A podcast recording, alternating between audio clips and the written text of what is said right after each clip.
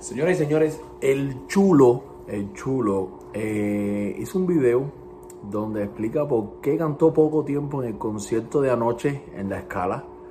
Y también habla un poquitico sobre la bronca que hubo, pero la bronca no tuvo mucho detalle.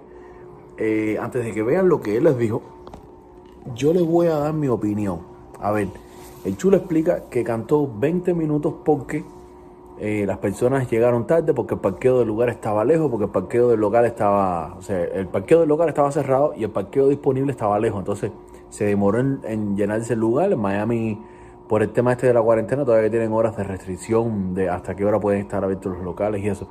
A mí me parece que si ellos sabían que esto iba a pasar, tenían que haber avisado en la promoción, decirle a las personas, lleguen a tal hora eh, o, no, lleguen tarde, esto lo otro, ¿sabes cómo son los cubanos que siempre llegamos a última hora? Lleguen temprano, el parqueo va a ser en tal lado, tienen que demorarse. Y él empezó en su show. Ahora mira, el chulo cobró su dinero. La gente pagó el precio de concierto completo y lo que estuvieron fue un ratito nada más. Eh, terminaron hasta en bronca. Y todo por 20 minutos de show. Me parece que, que tenían que haberlo ajustado antes. Me parece que esos detalles tenían que haberlos dado antes de el evento, en la promoción, eh, explicar a la gente esos detalles.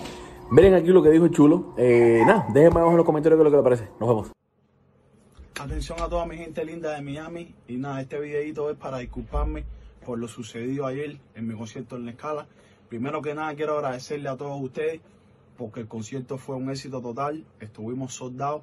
Pero bueno, pasaron varios incidentes que no tienen que ver conmigo. Eh, me dijeron que tenía que estar en la tarima cantando a las 10 y media. Yo estaba ahí en la discoteca, en la escala, en los camerinos, desde las 9 y 45. Es decir, yo estaba casi prácticamente 40 minutos antes de que tenía que empezar el show. Eh, después, como estaban entrando las personas, porque había eh, problemas con los parqueos y eso, ya que el vale parking de la escala está cerrado, tuvieron que parquear un poco más adelante de lo que es la discoteca y había mucho, mucha cola para que, para que pudieran parquear. Entonces la discoteca tardó un poco más de lo debido en llenarse porque la gente estaba parqueando y se, se demoraban mucho, perdónenme.